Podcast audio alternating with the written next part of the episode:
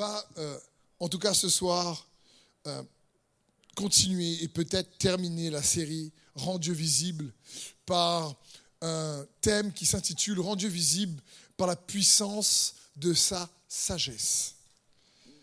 On a vu la dernière fois la puissance, la démonstration de la puissance de Dieu lorsqu'on a vu les guérisons, euh, les miracles, faire repousser une jambe de 4 cm, c'est un miracle, ce n'est pas juste une guérison. Parce que Dieu est capable de créer.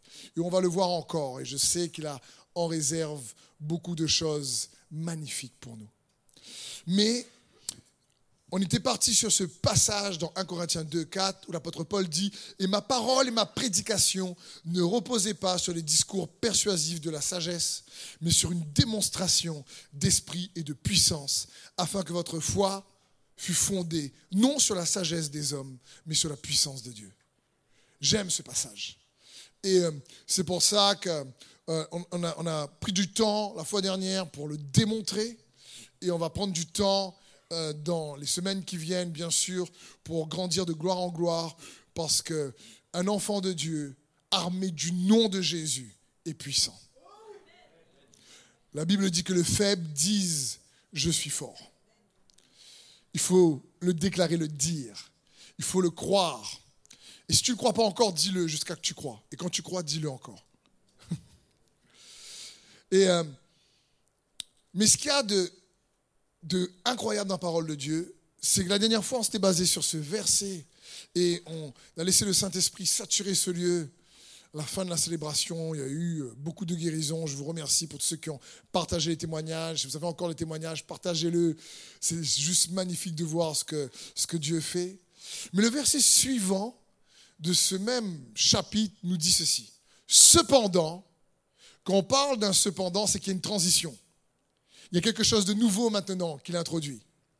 Il dit cependant, c'est une sagesse que nous prêchons parmi les parfaits. Sagesse qui n'est pas de ce siècle, ni des chefs de ce siècle qui vont être anéantis. Nous prêchons la sagesse de Dieu, mystérieuse et cachée, que Dieu, avant les siècles, avait destinée pour notre gloire. Sagesse qu'aucun des chefs de ce siècle n'a connue car s'ils l'eussent connu, ils n'auraient pas crucifié le Seigneur de gloire. Mais comme il est écrit, ce sont des choses que l'œil n'a point entendues ni vues, que l'œil l'oreille n'a point entendues et qui n'est point monté au cœur de l'homme. Des choses que Dieu a préparées d'avance pour ceux qui l'aiment. Dieu nous les a révélées par l'Esprit, car l'Esprit sont de tout, même les profondeurs de Dieu. Lequel des hommes, en effet, connaît les choses de l'homme si ce n'est l'esprit de l'homme qui est en lui? De même, personne ne connaît les choses de Dieu si ce n'est l'esprit de Dieu. Verset 12. Or, nous avons reçu non l'esprit du monde, mais l'esprit même qui vient de Dieu, pour que nous comprenions tous les bienfaits que Dieu nous a accordés par grâce. Et nous en parlons non avec les termes qu'enseigne la sagesse humaine, mais avec ce qu'enseigne l'Esprit. Ainsi, nous exposons la réalité spirituelle dans des termes inspirés par l'Esprit. Mais l'homme livré à lui-même ne reçoit pas ce qui vient de l'Esprit de Dieu. À ses yeux, c'est une pure folie. Il est incapable de le comprendre. Car seul l'Esprit de Dieu permet d'en juger. Celui qui a cet esprit peut lui juger de tout, sans que personne ne puisse le juger, car il est écrit, qui connaît la pensée du Seigneur et qui pourrait l'instruire? Mais nous, nous avons la pensée du Christ. Et puissant passage ici, où l'apôtre Paul enchaîne, après la démonstration de la puissance, il enchaîne sur, OK, il y a la démonstration de la puissance. Jésus est vivant et le prouve par les signes, les miracles et les prodiges en son nom. Mais ça, c'est comme on dit, le byproduct, les conséquences. Sa toute puissance, c'est qu'on réalise l'amour qu'il a pour nous. Dieu est amour. Il n'a pas de l'amour, il est amour, nous dit la parole de Dieu. Et c'est ce qu'il veut qu'on puisse comprendre. Et il y a à côté de cette puissance une sagesse à partir de cet amour que nous devons recevoir. Et c'est une sagesse, nous dit ici la parole de Dieu, l'apôtre Paul écrit, euh, qui n'est pas une sagesse de ce monde. Ce n'est pas une sagesse intellectuelle. Ce n'est pas une sagesse populaire. Ce n'est pas une sagesse à la mode, si vous préférez. Ce n'est pas juste le bon sens, même si la sagesse de Dieu a énormément de bon sens. Ce n'est pas une sagesse qui appartient à ce monde. Et pourtant, il y a une sagesse dans ce monde. La parole de Dieu parle de la sagesse du monde et de la sagesse de Dieu. Mais quand vous lisez le livre de l'apôtre Jacques, il explique que la sagesse du monde, franchement, elle est très limitée quand même et elle crée quand même beaucoup de conflits, de querelles. Tandis que la sagesse de Dieu est pure, pacifique, conciliante, remplie de bonté, exemple de simplicité, qui est semée dans la paix pour apporter du fruit de justice. Mais c'est Jacques qui dit ça dans le chapitre 3. Mais ici, ce que l'apôtre Paul dit, il parle de ah, il dit dans le verset 6, cependant, c'est une sagesse que nous prêchons parmi les parfaits. Le mot sagesse en grec, c'est le mot sophia. Si tu t'appelles Sophie, voilà ce que ça signifie. Tu t'appelles Sophia, tu es sage. Et ça parle ici d'une intelligence qui appartient à Dieu, d'une connaissance, un savoir, une compréhension qui offre un discernement très affûté. Ça parle d'une intelligence qui provient non pas de l'esprit de l'homme, mais de l'esprit de Dieu lui-même. L'apôtre Jacques l'appelle la sagesse d'en haut, qui l'oppose à la sagesse de ce monde. Et le mot Sophia donc parle d'une intelligence qui nous est donnée de par Dieu. Et il nous faut comprendre ça. Il nous faut réaliser ça. Parce que ça, c'est une arme extraordinaire, surpuissante, que si tu réalises, vous savez, le miraculeux, la puissance de la démonstration, comme on a vu la dernière fois, est capable de, euh, en un instant, de, de t'accorder ton miracle. Mais pour vivre une vie riche en paix, en joie, en percée, il nous faut sa sagesse. La Bible dit, c'est par la sagesse qu'une maison s'affermit, et c'est par l'intelligence qu'elle s'élève. Euh, ça parle de ça. Il, faut, Dieu veut construire ta vie avec sa sagesse. Et l'apôtre Paul dit, mais nous prêchons une sagesse parmi les parfaits. Le mot ici prêché dit, nous prêchons une sagesse qui va se faire entendre. Le mot parfait, c'est le mot grec ici, teleios, qui parle de nous prêchons une sagesse à ceux qui sont euh, développés en Christ, qui deviennent de plus en plus matures en Christ, qui sont le résultat du travail que Christ a accompli. Tout est accompli. Ça parle de ça. Celui qui a commencé cette œuvre en vous, il la terminera. Il vous fortifiera. Il vous affermira. Il vous rendra inébranlable. Nous parle la parole de Dieu. Et on a vu que Jésus a tout accompli, mais pas pour que nous, on rien. Il a accompli le plan de Dieu pour nous donner accès à des vérités qui vont changer ton quotidien. Le but de prêcher la parole comme ce soir, c'est pour que ça change votre quotidien en mieux. Pas juste pour avoir un bon message. Pour que ça te change, toi, ça change tes relations. Pour que ça change ton quotidien. Que ce soit quelque chose que tu es capable de dire, wow, la démonstration de la puissance peut changer le quotidien. Si tu es malade et tu es guéri, gloire à Dieu. Mais la sagesse est tellement importante. Ça parle, la Bible dit, une sagesse qui n'est pas de ce siècle. Ce n'est pas une sagesse qui est dans ce temps. Ce n'est pas une sagesse qui est dans ce temps.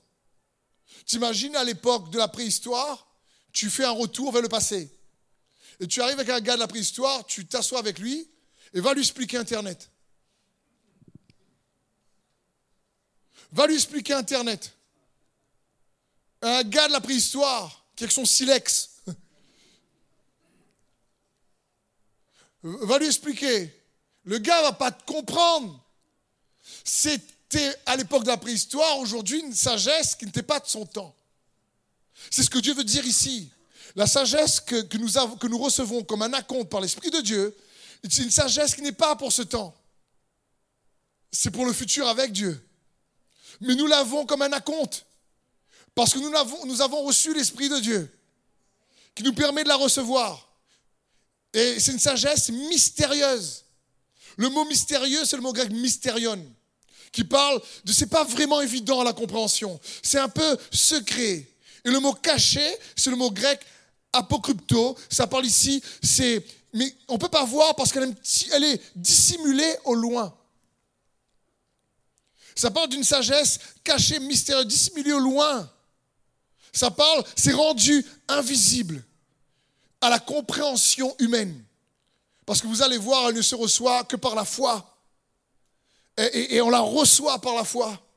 Une sagesse que Christ est venu apporter à l'humanité et qui nous est quand même accessible pour changer ton quotidien, pour changer tes relations, pour changer ton couple, pour te changer toi. Une sagesse pratico-pratique.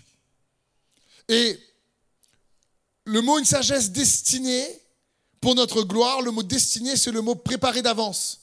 Pour Izzo. Il a préparé ça d'avance. Pour notre gloire, le mot gloire, c'est le mot doxa. Ça parle pour notre honneur, pour notre éclat, pour notre renom, c'est-à-dire pour notre réputation. Il a préparé une sagesse d'avance afin que, écoute bien ceci, notre réputation soit attachée à son mérite. Normalement, quelqu'un qui a une réputation, c'est avec ses propres mérites. Non, non, non. Il a préparé une sagesse un peu mystérieuse et cachée, qu'on peut recevoir uniquement par l'esprit, pas avec l'homme charnel et naturel. Mais cette sagesse-là, quand on la reçoit, elle nous fait participer à sa gloire. Elle nous donne de l'éclat. Elle nous donne du renom.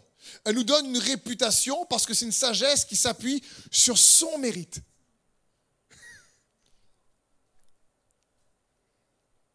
Et c'est comme ça qu'on participe à sa gloire. Que celui qui se glorifie, se glorifie dans le Seigneur. Nous dit la parole de Dieu. Ensuite, il dit, mais donc c'est une sagesse qui n'est méconnue au monde, et même au grand de ce monde. L'oreille n'a pas entendu ça. L'œil n'a pas vu, c'est pas monté au cœur de l'homme. Ça parle que la faculté humaine, les capacités humaines n'arrivent pas à, à comprendre ça. Ça vient de Dieu. C'est une sagesse élaborée d'avance pour ceux qui l'aiment. Ça signifie pour ceux. Le mot ici qu'il aime, c'est le mot agapé, amour agapé.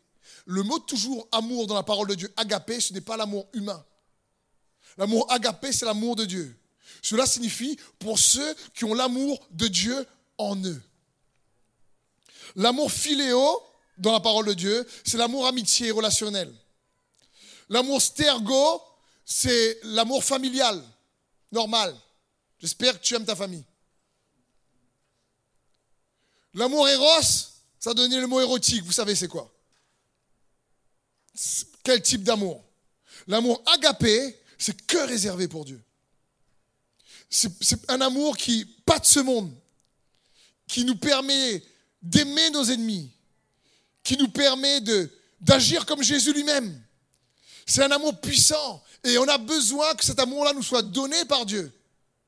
Il dit, vous vous aimez parce que je vous ai aimé en premier.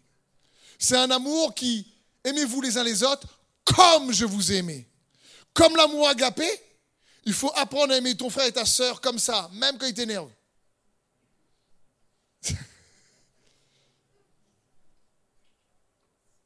Et ça parle de ça. Il dit c'est une sagesse élaborée d'avance pour ceux qui ont l'amour de Dieu en eux.